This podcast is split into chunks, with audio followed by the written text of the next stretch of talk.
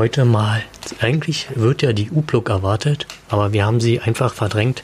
Nein, kleiner Scherz. Ähm, die sind leider gerade ein bisschen äh, ausgelastet und können daher nicht kommen. Aber wir bleiben weiter bei nerdigen Themen. Wahrscheinlich wird auch weiterhin Linux ein Thema sein. Heute haben wir zwei Gäste da.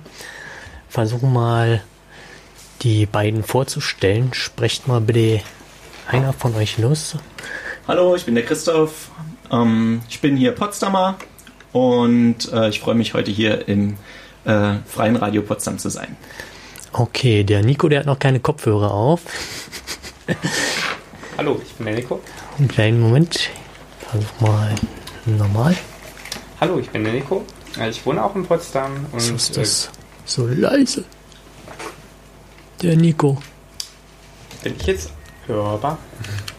Nicht wirklich. Oh, interessant. So bin ich.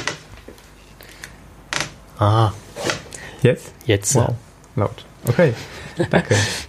ja, also hallo, ich bin der Nico, ich bin aus äh, Potsdam auch und mit Christoph zusammen machen wir den Programmierclub des Codadojo. Genau. Und Codadojo ist jetzt sofort gefallen. Wahrscheinlich können nicht viele damit etwas anfangen, oder? Also daher, was bedeutet denn ein Coda-Dojo? Coder Dojo bedeutet einfach nur Programmieren für Kinder. Das heißt, ähm, ganz, ganz viele Kinder von allen Altersstufen haben vielleicht den Wunsch, mit dem Computer kreative Dinge zu tun. Und wir versuchen das zu unterstützen und die Kids auf ihrem Weg äh, zu ihrem ersten Programm zu begleiten. Okay, also was muss man da denn so mitbringen als Kind oder Elternteil? Und oder wie jung darf man sein?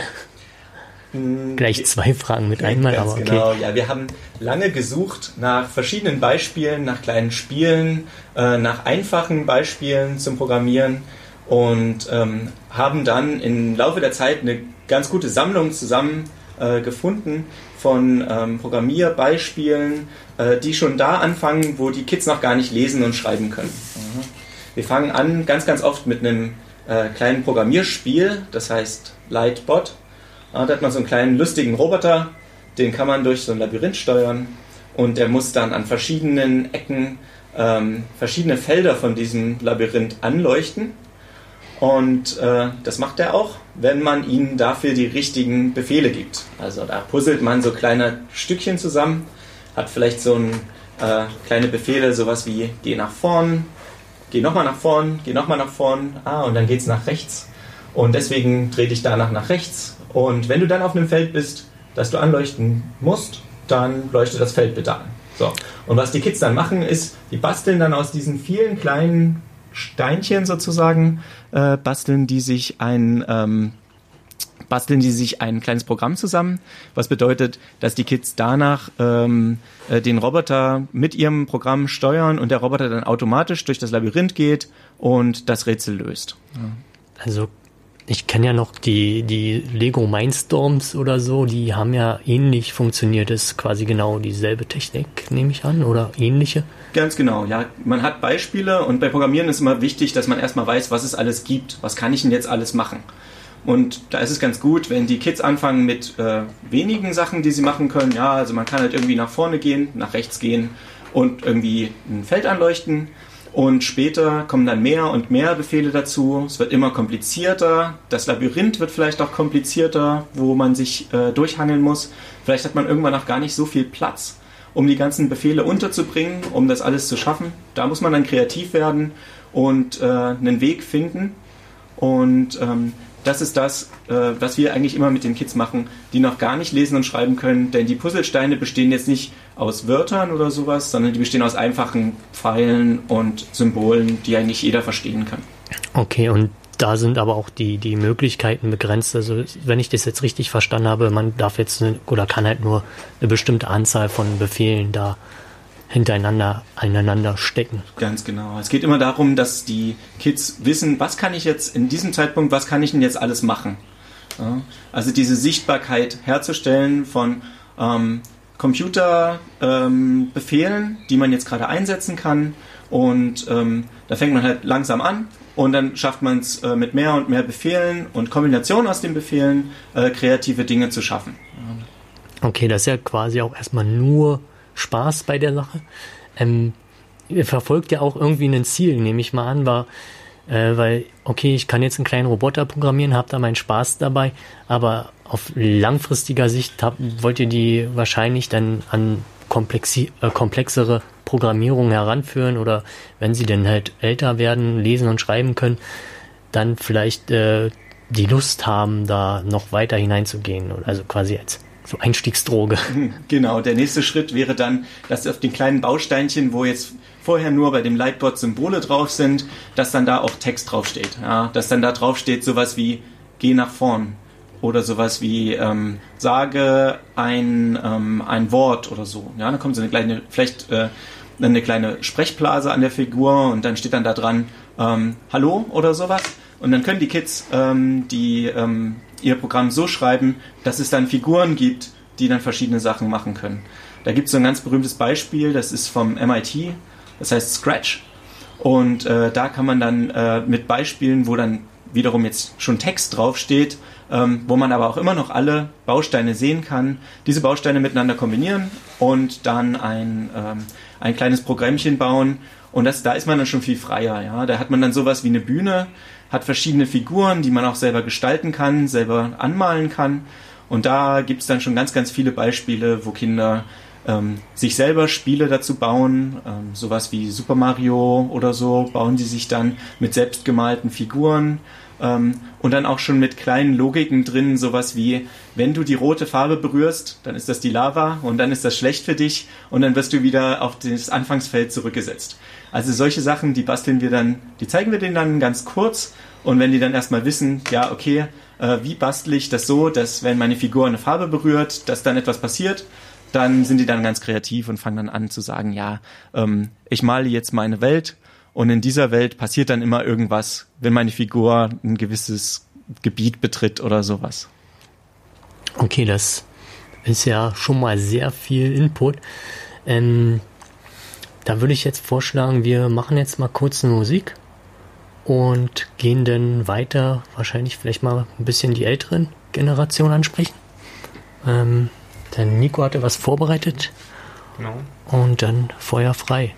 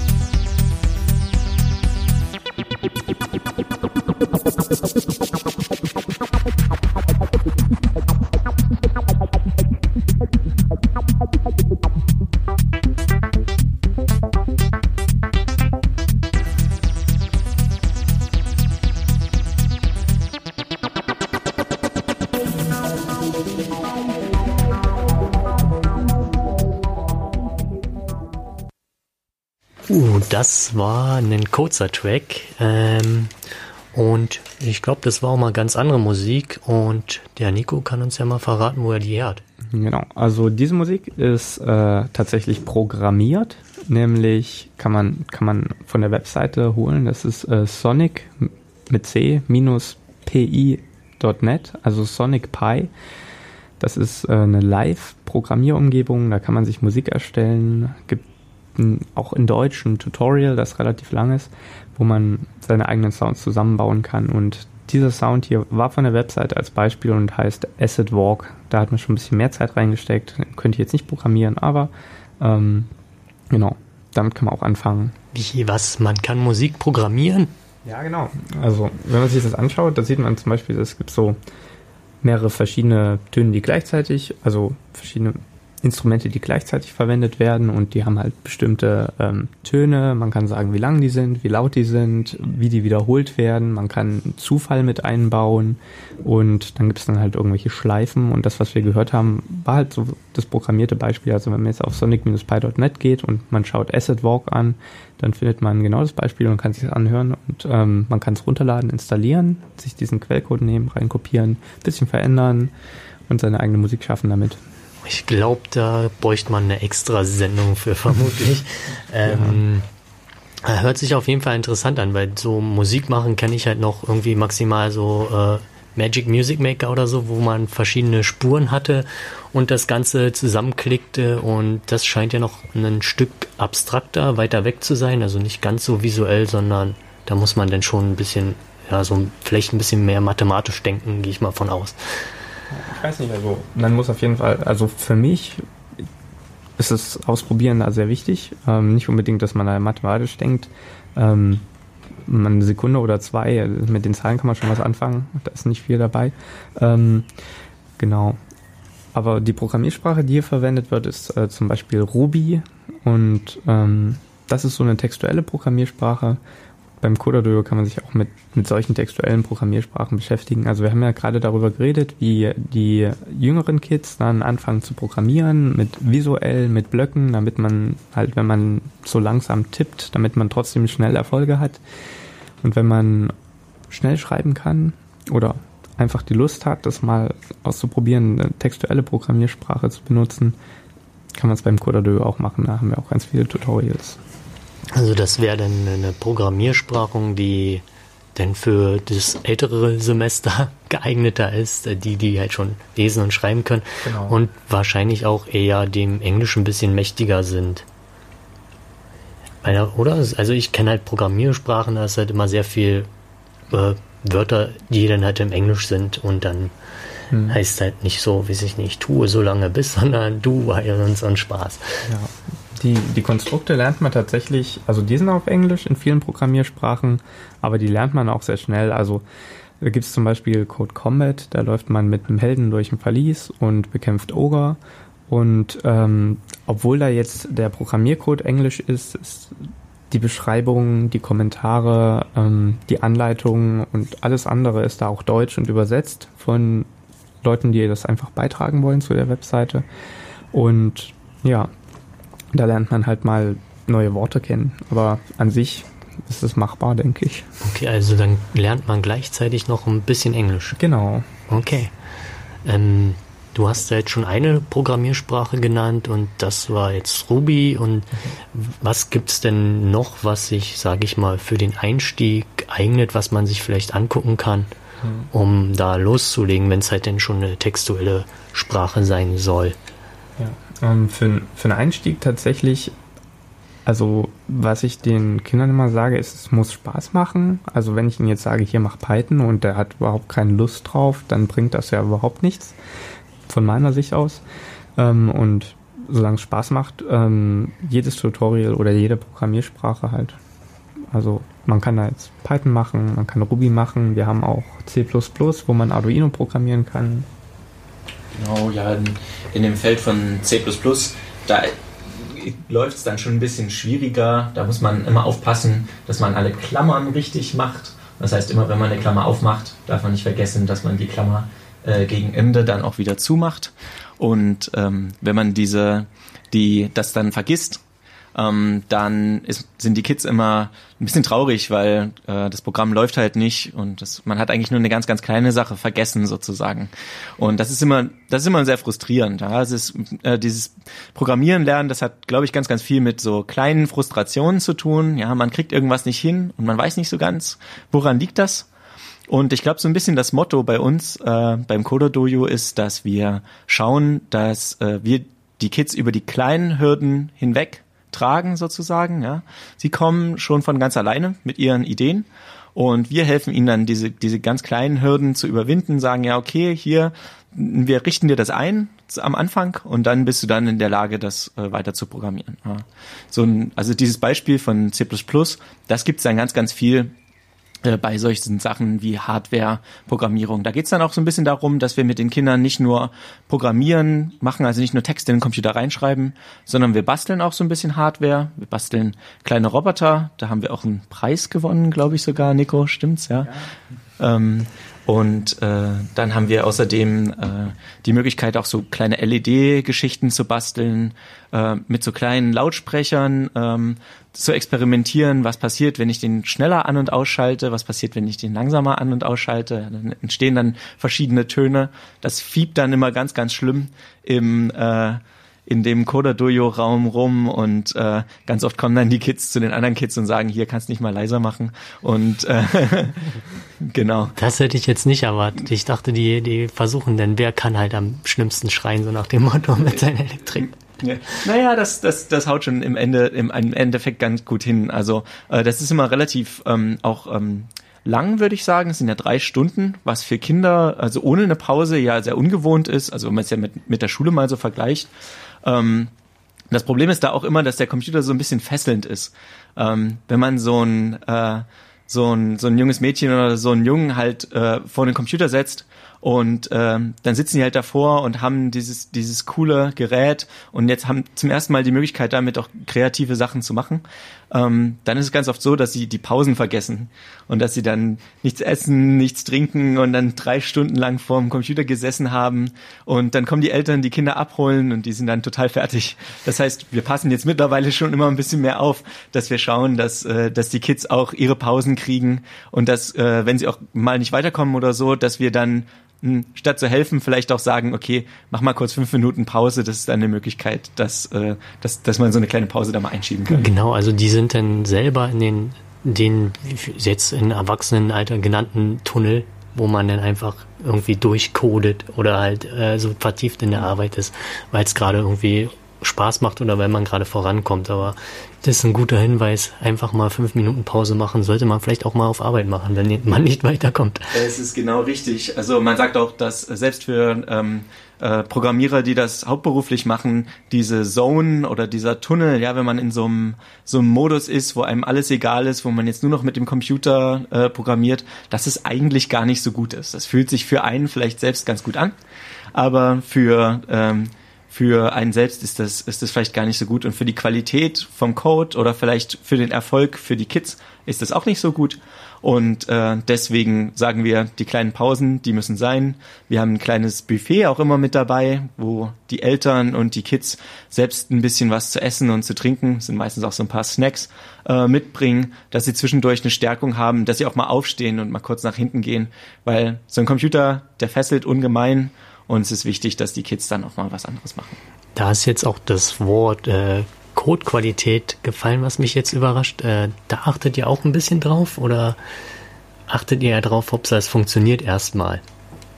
Natürlich ist es zuerst erstmal wichtig, dass, dass es klappt und dass es ein Ergebnis gibt und es ist auch ein bisschen egal, wie man da hinkommt. Ähm, aber irgendwann zeigt man den, äh, den jungen Leuten dann, naja, guck mal, jetzt hast du hier eine Sache irgendwie zehnmal untereinander geschrieben, damit hier zehnmal dieselbe Sache passiert. Hm, hier gibt's so einen Trick, ja, ähm, da kann man so eine Schleife bauen, wiederhole folgendes zehnmal und dann schreibt man das einmal hin und ähm, dann erkennen äh, die äh, Jungs und Mädels relativ schnell, dass es dann die Möglichkeit ist, äh, viel, viel effizienter zu programmieren und äh, einen Programmiercode auch schneller zu überblicken. Ja, wenn man dann einfach nur zwei oder drei Zeilen hat, statt den 20 Zeilen, wo man dann gesagt hat, okay, äh, ich mache 20 Mal untereinander dasselbe, ja, geradeaus gehen, nach rechts abbiegen, geradeaus gehen, nach rechts abbiegen und so weiter. Das kann man vielleicht auch anders machen. Und da, wenn, wenn ihr da so eine Tricks, sind ja Standardsachen aus jetzt Informatiker-Sicht, aber wenn ihr dann so eine Tricks zeigt, kommen dann da die leuchtenden Augen und dann auf einmal, oh, wie was? Naja, die leuchtenden Augen, die kommen dann, wenn es klappt. Die kommen jetzt nicht dann, wenn der Code schön aussieht. Ja, äh, die kommen auch nicht unbedingt dann, wenn äh, die äh, Kids jetzt gerade mitkriegen, okay, ich habe jetzt hier ein neues Konzept verstanden. Ja, zum Beispiel ist, ist bei manchen Programmieren, da ist es auf einmal wichtig, dass man so Winkel versteht, was man in der Schule noch nicht so oft hatte sozusagen. Ja, und jetzt muss ich irgendwie um 90 Grad umbiegen und was was bedeutet denn das jetzt? Da so eine Ecke ist das 90 Grad? Aha, äh, das das machen wir dann ganz oft auch an der Tafel. Ja, dann gehen wir kurz vor an die Tafel. Das klingt ein bisschen komisch, es klingt so ein bisschen nach Unterricht, aber ähm, halt mit jemandem zusammen an der Tafel zu stehen und das dann zusammen zu erarbeiten, das ist eigentlich ganz cool. Ähm, aber da kommen die leuchtenden Augen halt noch nicht. Die leuchtenden Augen kommen dann, wenn es geklappt hat und wenn die äh, diese dieses neue Konzept von Winkel dann erfolgreich angewendet werden kann, um eine, eine, eine tolle Figur zu malen, zum Beispiel auf den äh, auf den Rechner. Und jetzt haben wir nicht nur noch Englisch, wir haben auch noch die äh, Geografie, ach Geografie sag ich schon, äh, Geometrie. Genau, Geometrie. Danke. Genau, da geht es natürlich auch ganz viel um, äh, um Mathe, ja, also so ein Rechner, äh, es heißt ja nicht umsonst Rechner, ja, der rechnet eigentlich nur Zahlen um. Und ähm, das ist natürlich ein ganz, ganz kompliziertes Konzept, ja, dass man dann sagt, okay, es geht eigentlich nur darum, dass wir hier irgendwelche Zahlen zusammenrechnen und abrechnen und so weiter. Ja. Das ist dann was, was wir den Älteren dann auch äh, langsam versuchen zu vermitteln, dass sie dann sagen, ja, das, was du hier eigentlich machst, ja, dass, dass sich hier eine Figur nach vorne bewegt oder dass sich zum Beispiel hier eine interessante Form ergibt oder dass sich hier interessante Musik in deinem Gerät ergibt, das, das steckt, da steckt eigentlich immer Mathe dahinter. Ja. Mathe ist vielleicht in der Schule jetzt nicht so beliebt, aber an der Stelle ist es eine äh, ne, ne Sache, die einem extrem hilft und auch für mich selbst ist es auch immer eine Stelle gewesen, immer wenn ich eine Sache gut anwenden konnte für mich, dann habe ich die als sinnvoll erachtet. Und das war dann eine Stelle, wo jetzt hm, Mathe zum Beispiel für mich immer Spaß gemacht hat, wo ich, weil ich gewusst habe, ha, mit diesem Werkzeug kann ich jetzt was erreichen, was ich sonst nicht erreichen kann. Und ähm, ich glaube, dass es nicht nur, deswegen das Coder Dojo vielleicht nicht nur ähm, im Programmieren einen Vorteil bringt für die Kids, sondern auch ähm, für die Sinnhaftigkeit von äh, so abstrakten Dinge wie Mathematik, die man ja vielleicht in der fünften, sechsten Klasse, wo man so ein bisschen ins Zweifeln kommt, ja, warum brauche ich denn das jetzt alles? Wozu mache ich das? Und äh, wenn man aber äh, im Computer dann was hinkriegt und damit jetzt mit Hilfe von der Mathe, die man da anwenden kann, äh, ein, ein cooles äh, Spiel programmieren kann, zum Beispiel selbst, dann, äh, dann sieht man doch ganz mit ganz anderen Augen auf äh, Mathematik. Ja, da hast du recht. Also früher saß man da, warum, äh, verstehe ich nicht. Also die Sinnhaftigkeit war ein nicht ersichtlich und hier, was sollen die ganzen Vektoren und der Spaß? Äh, hör mir auf, so nach dem Motto. Und irgendwann kommt dann die Erleuchtung mehr oder weniger und man, also zumindest wenn man in dem Bereich dann weiter tätig ist. Ähm, daher frage ich jetzt einfach mal, wie lange seid ihr denn eigentlich schon dabei oder wie lange macht ihr das denn? Und habt ihr denn schon irgendwie so langzeitig Erfolge. So ohne euch hätte ich jetzt zum Beispiel nicht zur Informatik gefunden oder so einen Spaß. Keine Ahnung. Ich, daher ist halt die Frage, wenn ihr lange dabei seid, dann kann man ja schon mal ein Resümee ziehen.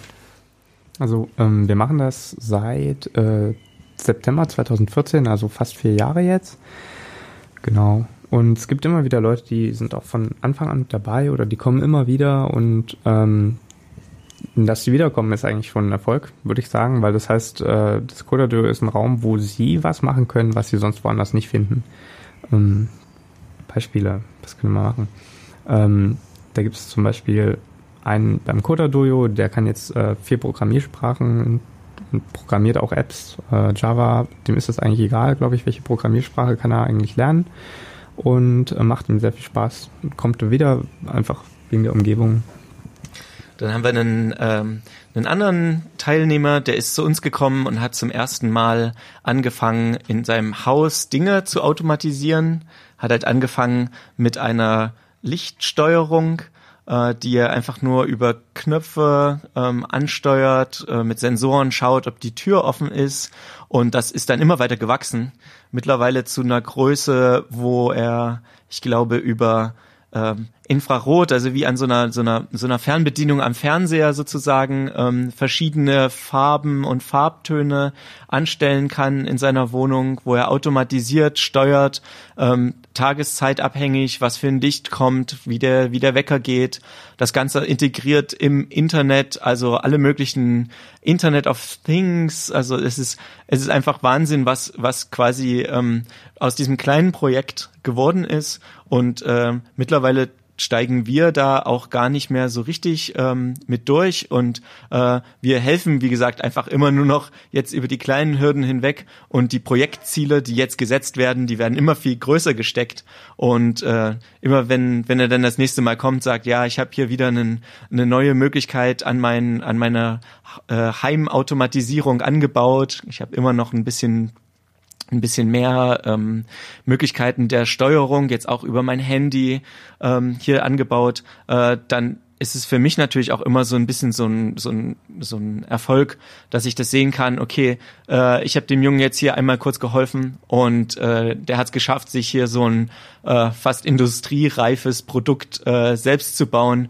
Ähm, ich glaube, das wurde dann auch in der Schule auch von den, äh, von den Lehrern, also vom Physiklehrer und von den Mathelehrern so äh, auch ganz gut äh, beurteilt und bewertet. Also das ist dann auch eine, eine ganz eigene Welt, die die Kids da sich dann aufbauen.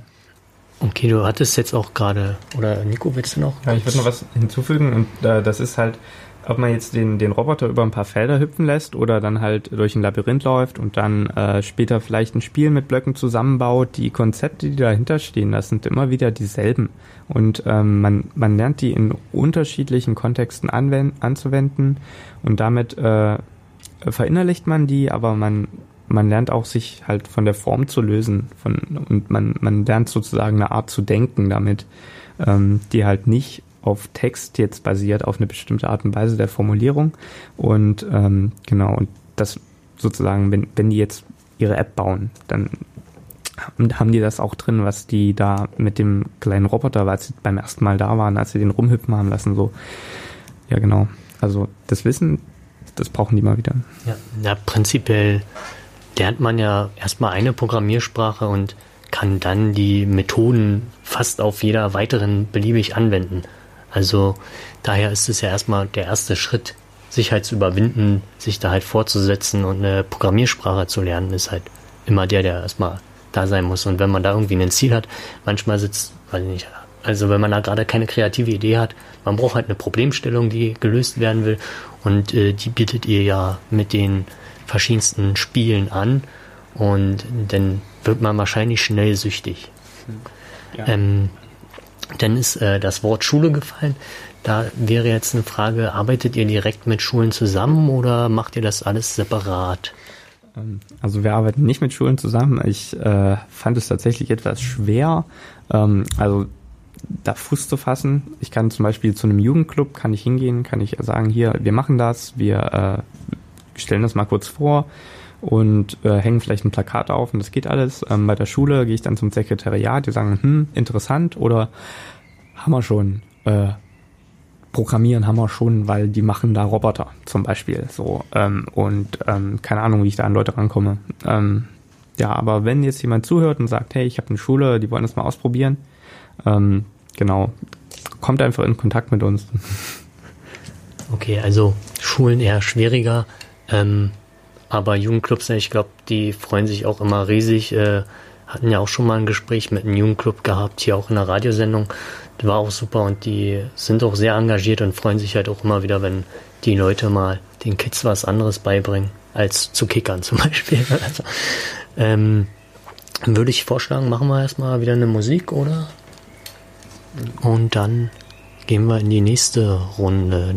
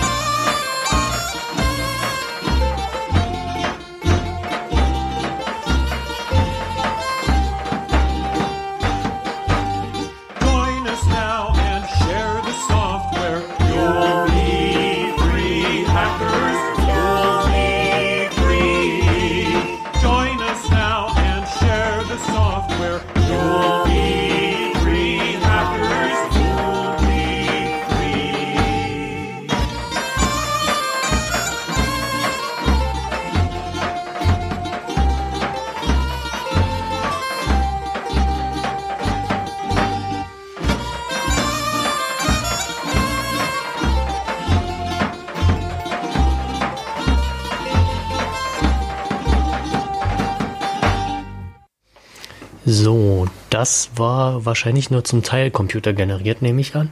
Das war äh, der Free Software Song und den hat Richard Stallman geschrieben. Genau. Ähm, da geht es darum, äh, Hacker, setzt eu macht, äh, gebt eure Software frei für andere Hacker und das befreit euch. Genau. Okay. Also entwickelt nicht heimlich in euer Kämmerlein, sondern reicht's weiter, damit es besser wird. Genau. Okay, ähm, eine Frage, ja, Richtung persönliche Frage würde ich sagen. Ähm, wie seid ihr eigentlich dazu gekommen, das Ganze zu vermitteln? Weil ich glaube nicht, ihr macht das bestimmt nur ehrenamtlich. Oder nicht nur, also ihr macht es eben ehrenamtlich, nehme ich an. Ja, ja, doch, doch. Das ist, äh, das ist ehrenamtliche Arbeit. Das heißt, wir kriegen dafür kein Geld. Ähm, die paar Spenden, die wir kriegen, die ähm, setzen wir dann immer gleich um in äh, interessante neue Hardware, in interessante neue Geräte. Und ähm, ja, also wie wir dazu gekommen sind, ist eher so, ähm, also für mich persönlich, dass ich ähm, gerne selber programmiere und auch gerne selber immer schon mit Technik gespielt habe, immer Experimente gern gemacht habe. Und ich hätte das eigentlich gern mit meinem Vater ein bisschen äh, mehr gemacht. Mein Vater hat sich viel um mich gekümmert, aber sowas, das hat er immer nicht gern gemacht. Also der war Elektriker und er hat gesagt, ach, die Arbeit, die nehme ich jetzt nicht noch mit nach Haus und bastel jetzt mit dir hier noch irgendwelche Geräte zusammen oder auseinander. Äh, das kannst du mal selber machen. Und das fand ich ein bisschen schade, dass ich da vielleicht nicht so doll an die Hand genommen wurde. Ähm, und das ist vielleicht ein bisschen was, was ich jetzt zurückgeben kann. Ich kann jetzt sagen, ähm, hier kommt zu mir und ich helfe euch, äh, eure kleinen Bastelprojekte sozusagen ähm, mit äh, zu realisieren. Okay, und bei dir, Nico, wie kamst du dazu? Und zum Coda-Dojo speziell über das Coda-Dojo Berlin. Also es gab es zu der Zeit sozusagen ein Coda-Dojo in Berlin, wo viele Kinder hingekommen sind, so 40 mal auch 90 und das waren denen dann zu viel. Ähm, das habe ich, da war ich einmal da und habe gesehen, die arbeiten da selbstständig an Sachen, die auch total divers sind und das hat mich fasziniert und ich war auch irgendwie auf der Suche nach sowas, wo man, wo ich mich halt einbringen kann, den Kids was beibringen kann, aber wo ich dann auch weiß, dass das Wissen nicht verloren geht. Ähm, verloren vielleicht in dem Sinne, wie ich manchmal so äh, eine, eine Anekdote dazu sozusagen, eine, eine Mutter oder ein Vater ähm, schreibt mir, hallo, wir haben jetzt, äh, unser Sohn hat vor einem halben Jahr einen Lego Mindstorms Workshop gemacht, fand das super klasse. Jetzt haben wir ihm das Set angesteckt, ange, äh, ja, geschenkt zu Weihnachten. Und äh, wir haben aber jetzt irgendwie keine Ahnung mehr, wie man das benutzt. Und er weiß das irgendwie auch nicht. Also es gibt viele solche Einmal-Events, die halt äh, motivieren, die faszinieren, wo man dann das auch gerne machen möchte. Aber ähm, die, die vielen Frustrationen, die vielen kleine Probleme, die man auf dem, auf dem Weg hat, ähm, die, da kann, da können einen einfach Leute, andere Leute drüber weghelfen, die, die müssen nicht mal programmieren können unbedingt, das können andere Kinder sein.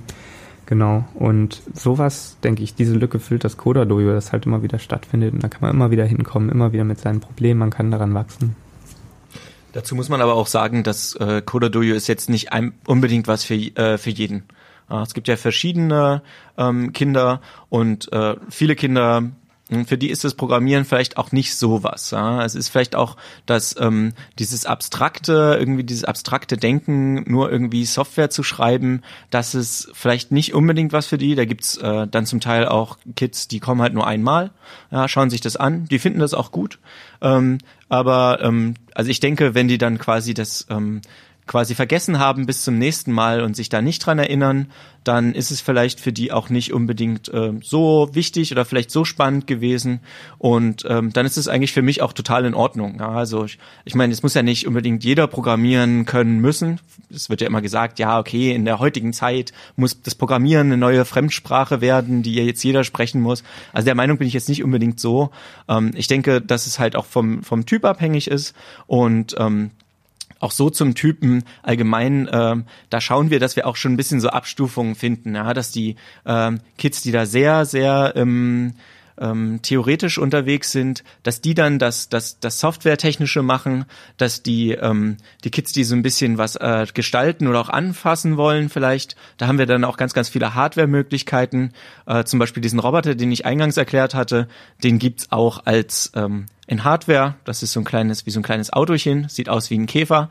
Und die Bausteine, die man äh, in der Software, in diesen, äh, die man zusammenpuzzeln kann sozusagen, die gibt's dann da in so einem Setzkasten und man kann dann ganz, ganz viele von diesen ähm, fest, also Puzzlestücken, die man auch in die Hand nehmen kann, in diesen Setzkasten zusammenlegen äh, und dann da den diesen echten Roboter durch eine ein echtes Labyrinth, was man sich vielleicht aus ein paar Schulranzen und ein paar Stift Stiften und ein paar Stühlen zusammengebaut hat, äh, durchsteuern.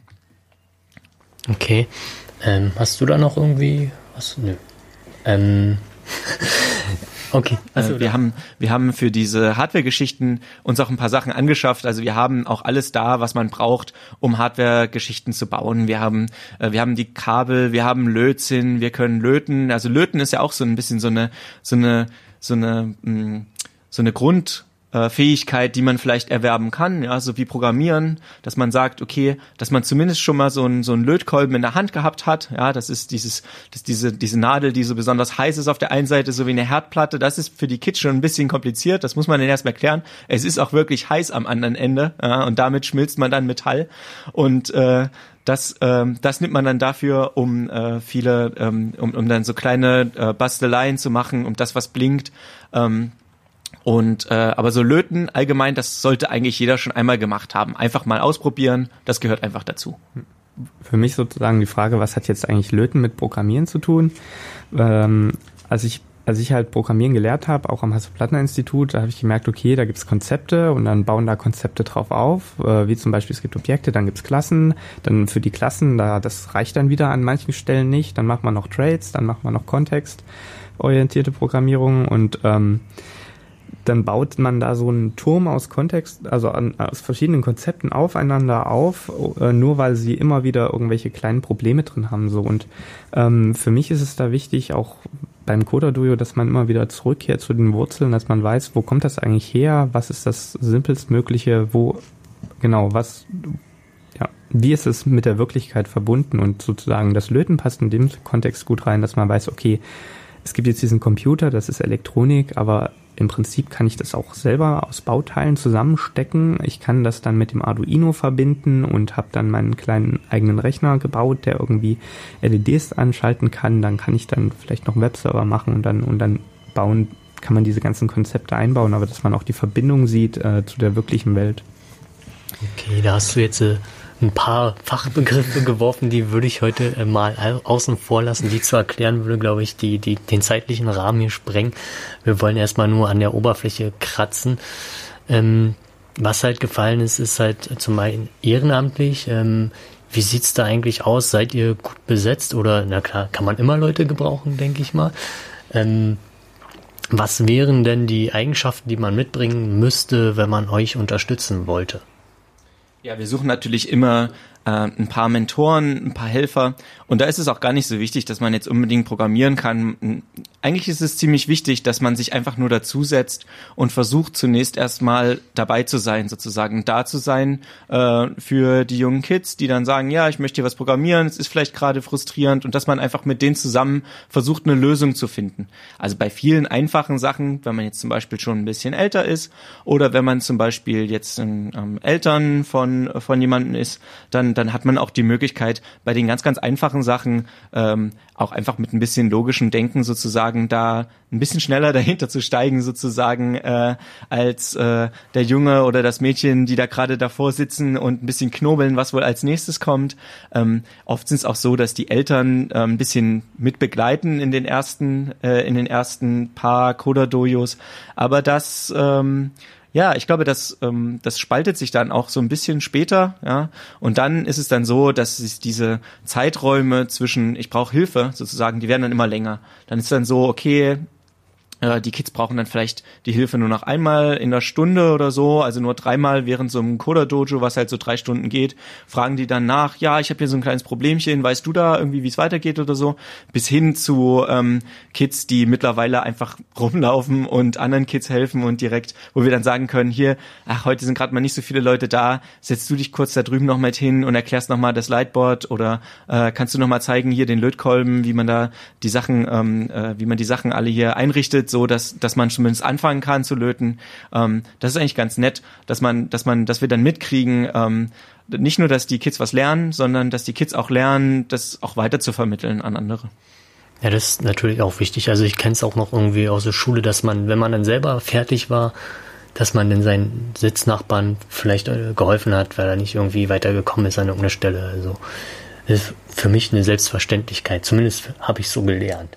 Ja, genau. Es gibt, gibt viele Möglichkeiten, da beim Coda-Duo mitzuhelfen. Ich fand es recht schön, dass wir von Anfang an gesagt haben, ähm, bringt doch ein bisschen was zu essen fürs Buffet mit.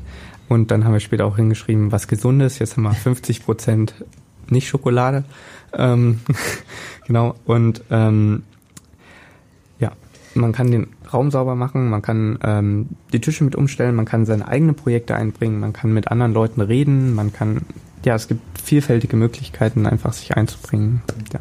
Ich glaube, wichtig ist auch einfach nur, dass jemand da ist. Dass einfach nur, wenn der Termin ist, dass einfach jemand da ist, der die Leute in Empfang nimmt. Und ähm, das Gute ist, wir haben ja die ganzen Sachen, die man ähm, machen kann, auch auf einer Webseite. Das heißt, selbst wenn man jetzt nicht beim Coder Dojo ist, dann gibt's diese ganzen Beispiele sortiert von oben nach unten, nach Schwierigkeit. Äh, man fängt halt oben an und hört unten auf sozusagen und dann ist man ein fertiger Programmierer ähm, und äh, kann, äh, kann einfach auf diese Webseite gehen und das machen. Das heißt, es bedarf eigentlich gar nicht wirklich so einer, so einer super großen äh, Anleitung. Ja, Im Grunde brauchst du nur jemanden, der da ist und der dann sagt, äh, hier ist ähm, hier ist die Webseite, geht da drauf, sucht euch was aus. Wenn es zu schwierig ist, dann geht er weiter hoch in die Liste. Wenn es zu einfach ist, dann geht er weiter runter in die Liste. Jetzt hast du schon Webseite mindestens dreimal gesagt, dann sag doch einfach mal, wo man die Infos findet, um zum Beispiel Termine oder die Programmierbeispiele etc. aufzurufen. Ja, Die Website heißt material.quelltext.eu. Also nochmal mate material.quelltext.eu und ähm, ja, da haben wir das einfach so geordnet und das ist das, was über die Jahre beim Coda Dojo angesammelt wurde, auch von anderen Teilnehmern. Und dort findet man dann auch die Termine und äh, oder die findet man woanders. Okay. Also das war jetzt die Seite, wo dann diese Codebeispiele oder die, die Aufgaben zu finden sind. Dann würde ich da erstmal anschließen und fragen, was muss ich denn, wenn ich das Ganze zu Hause machen will, was muss ich dazu mitbringen? Wahrscheinlich minimal irgendwie einen PC.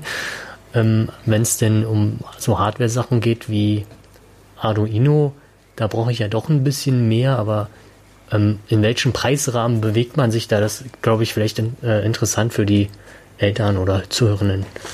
Ja, also das geht hier im Grunde schon los mit ähm, einem Smartphone. Also ähm, ganz eingangs haben wir, oder wir haben jetzt ganz, ganz viel über diesen Lightbot geredet. Das kann man sich auch einfach als App runterladen und das komplette Lightbot, das kann man auch einfach auf dem ähm, Handy einmal durchspielen. Das, ich glaube, die App heißt Lightbot Hour.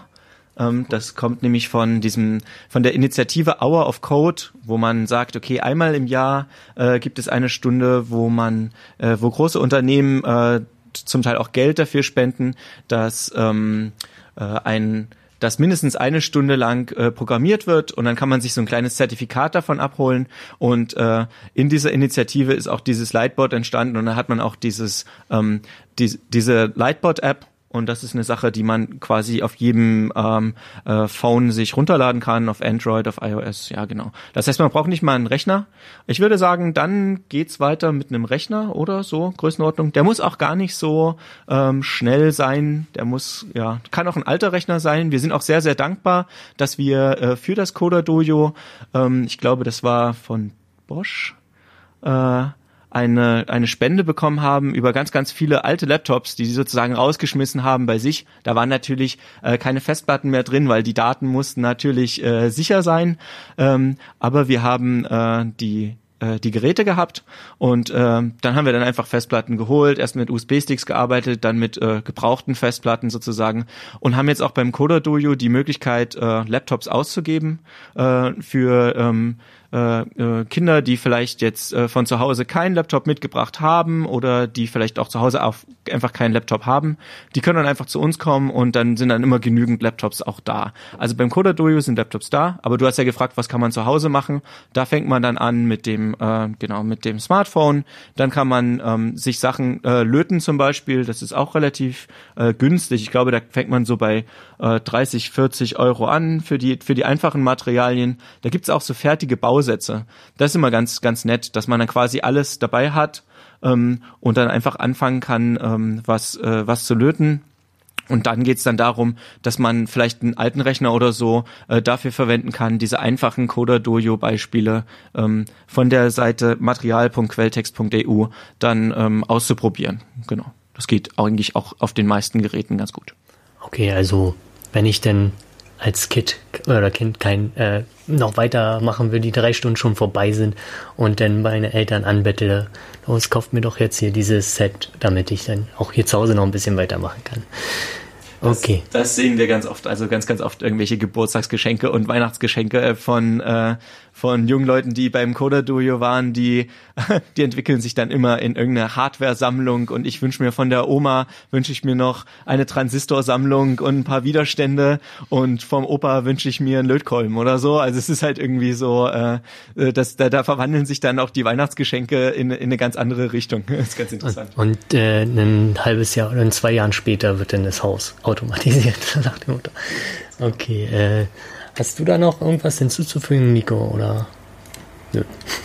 Du bist glücklich. Ähm, okay, also man bräuchte halt entweder einen Laptop, wenn man da, oder einen alten Computer, den man halt rumstehen hatte. Dann macht man da wahrscheinlich einen Linux drauf und dann kann man da mitarbeiten und dann alternativ, wenn es halt so Hardware-Sachen sind, dann ist ja da Arduino das Stichwort. Und da gibt's ja auch so Komplettsets, wo LEDs und so weiter dabei sind und so ein Spaß und so Steckboards, dass man nicht unbedingt löten muss, wenn man sich das Ganze noch nicht so zutraut oder sich dreimal den Finger verbrannt und hat und dann doch keine Lust mehr zu löten, ähm, wäre das ja auch noch eine Option. Ja, wollen wir erstmal nochmal eine Musik machen und dann würde ich sagen, schauen wir mal, wie es denn mit Termin und wo man euch denn antrifft. And here I am once again, all on my own, feeling cold and tired and lonely. So I open my eyes and decide to go on the midnight run.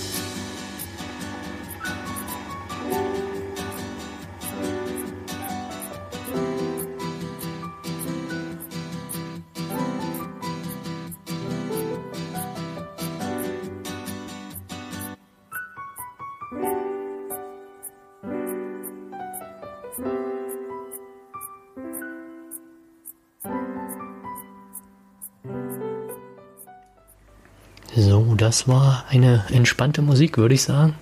Und dann kannst du noch ein paar Worte dazu lassen. Genau, diese Musik ähm, heißt Midnight Run von ASD. Das ist äh, Andromeda Software Development. Das sind äh, Jungs und Mädels, die ähm, sogenannte Software-Demos bauen. Das hat jetzt nicht viel mit Demonstrationen im politischen Sinne zu tun, sondern eher mit Demonstrationen im Techniksinne. Also was kann man eigentlich alles mit Computern Tolles machen? Und äh, diese Demo-Szene, das ist was, was mich schon immer ein bisschen fasziniert hat. Deswegen habe ich die Musik jetzt von da mitgebracht. Ähm, da geht es darum, dass man, wie Nico eingangs auch gezeigt hat, mit Computern ähm, tolle Bilder macht, tolle Grafiken macht ähm, und auch tolle Musik macht, die dann zusammen so eine Art Kunstwerk ergeben. Und aus diesem Midnight Run haben wir jetzt quasi hier die Musik gehört. Dazu gibt's auch im Internet noch ein tolles Video dazu. Das kann man sich auch angucken. Einfach auf eine beliebte ähm, Videoplattform gehen und dann da mal Midnight Run eingeben von ASD und dann kann man sich das dort anschauen. Ja, sehr interessant. Bei den Demos war es ja auch immer noch so mit Limitierungen, bestimmte Hardware oder bestimmte Dateigröße und so. Genau, Schmarrn. genau. Da geht's dann darum, dass man ähm, ein Programm baut, was nur so groß ist wie vielleicht so ein Desktop-Icon äh, an Dateigröße, also wirklich nur so ein so ein paar Bytes groß ist. 64 Kilobyte ist da so eine, eine ganz berühmte äh, Größe, also 64.000 Zeichen könnte man sagen, ähm, um um dann äh, ein tolles grafisches und ein tolles musikalisches Erlebnis dazu äh, zu erleben. Oder zum Beispiel halt Sachen, die auf so einem alten Amiga oder so einem Gameboy laufen und dann trotzdem noch ganz verblüffende Effekte, so 3D-Effekte auf Geräten äh, erzeugen, wo man es eigentlich gar nicht erwarten würde. So. Gut, da kann man sich wahrscheinlich auch drin verlieren. Daher würde ich zu dem nächsten Punkt gehen und zwar Termine, wo man euch findet, wie man euch findet und wann man euch findet. Das, das Coda-Dojo in Potsdam speziell, das findet man die verschiedenen Coda-Dojos auf der Webseite codadojopodstamm.github.io. GitHub ist, ähm, man kann auch einfach nach Coda-Dojo Potsdam suchen und dann findet man da Webseiten und man klickt sich durch und das schafft man. Genau. Ähm, ja, Kurze Zwischenfrage, gibt es auch so eine, eine übergeordnete Seite, wo ich das zum Beispiel in Berlin oder deutschlandweit finde? Genau. Also es gibt es gibt diese Coda-Dojos weltweit. Ähm, das ist ein Netzwerk. Einfach man man hat die Programmierclubs, man kann sich austauschen, man kann Materialien austauschen, man ja man weiß, wie die anderen so funktionieren. Und ja, weltweit gibt es da über 1000 Clubs, die alle auch meiner Information nach ehrenamtlich funktionieren. Und ähm, vielleicht gibt es da auch welche in der Nähe und ja, dazu überleitend haben wir halt auch in Deutschland einen Verein gegründet und wir schauen, dass wir halt die Coda Deutschland Vertretung der Coda Stiftung werden und dann sozusagen, wenn jemand seinen Programmierclub gründen möchte und ähm, können wir ihm helfen halt, ähm, wie ist es, wenn du Hardware brauchst, ähm, wenn du beitrittst, hast eine Versicherung, äh, solche Sachen, dass wir halt über diese, diese kleinen Hürden auch da wieder drüber hinweg helfen. So. Okay, das heißt zum Beispiel, in meiner Stadt ist noch kein Coda-Dojo und ich möchte einen gründen, dann seid ihr auch unter anderem die richtigen Ansprechpartner, beziehungsweise den Verein, den ihr jetzt gerade dabei seid zu gründen. Ja, der, der ist jetzt ja auch schon gegründet. Das hat ziemlich lange gedauert, weil es immer hin und her ging, aber der ist jetzt gegründet. Und wo findet man dazu Infos? Auch auf der Seite Ähm, oder? Coda Dojo Deutschland suchen. Okay, super. Gut, dann äh, vielleicht noch ein paar Schlussworte. Ähm, ihr habt ja sicher, warum oder halt Ziel des Ganzen eine Vision oder ein paar Schlussworte, keine Ahnung. Ich glaube, wir haben die Termine noch gar nicht angesagt. Stimmt, die Termine, du hast recht. Die Termine. Was, wo findet man euch, euch als nächstes in Potsdam? Ich glaube, das ist demnächst eine große Veranstaltung. Ja, also äh, je- jeden, Mon jeden Montag findet man uns hier äh, neben diesem Radio sozusagen in der Machbar. Da haben wir eins, äh, das befasst sich mehr mit Hardware, mit 3D-Druck, mit Lasercutten, Fräsen, aber auch mit Programmieren. Das heißt Hashtag. Aber ähm, das nächste Coda Dojo, das wir dann sozusagen, äh, das von Alther existiert, das machen wir bei Stadt für eine Nacht. Das ist ähm, am 31. Juni zum 1. Juli. Und das geht äh, 24 Stunden lang, von 14 Uhr bis 14 Uhr. Und da haben wir so eine kleine Hütte, 3x3 Meter. Und da können wir dann halt, ähm, kann man halt reinkommen, kann man das ein bisschen ausprobieren. Oder halt, äh, man sagt, okay, ich möchte mal einen Hackathon durch die Nacht machen und an einem Projekt arbeiten. 24 Stunden durchcoden. Ja, wenn, wenn man es hinkriegt, äh, man kann ja natürlich auch schlafen. Ähm, und ansonsten lassen wir es einfach regelmäßig alle zwei Wochen stattfinden, damit man halt immer wieder hinkommt und ähm, ja, sich hier führen kann. Regelmäßig alle zwei Wochen war denn hier auf dem Gelände in der Machbar. Nee, Nee? das war im Hasso-Plattner-Institut. Okay. Genau, und in der Machbar findet es wöchentlich montags statt als Nachmittagstermin und ähm, im Hasso-Plattner-Institut am Samstagnachmittag Ah, okay. als zwei Wochen. Alter, Da seid ihr ja gut ausgebucht und habt zu tun, würde ich sagen. So. Habt ihr sonst noch irgendwie was loszuwerden, einen Gruß oder einen Wunsch an die Hörer oder Ja. Hörenden? Also sozusagen das, das was mich dann beim, beim Coda-Duel bewegt und was, was mich freut, ist dann am Anfang kommen vielleicht Kinder hin und sagen, ähm, was soll ich jetzt machen? Und ähm, dann sage ich immer, äh, ich weiß nicht, was du machen sollst, aber ähm, du kannst das hier und das machen. Was möchtest du denn machen? So, dass man halt sieht, dass sie ihre eigenen Ziele entwickeln, verwirklichen und dass sie halt diesen Raum haben, wo sie mit ihrer Begeisterung daran arbeiten können und immer wieder über über die Frustration halt, dass man dass man es auch auf emotionaler Ebene behandelt, halt nicht nur technisch und äh, dass man einen Gruppenrahmen hat, wo man das alles bearbeiten kann. Okay. Noch.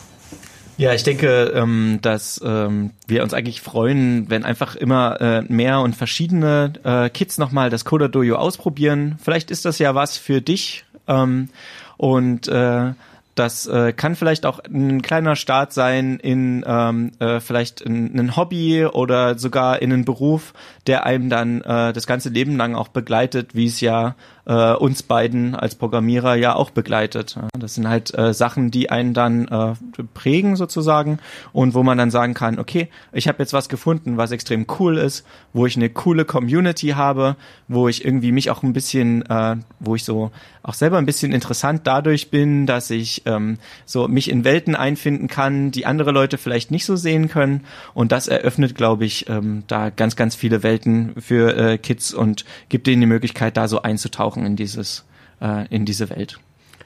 Okay, wir sind 30 Sekunden drüber und ich bedanke mich. Ich glaube, ihr seid schon weg. Ach so? Das ist automatisch. Ah, okay. Das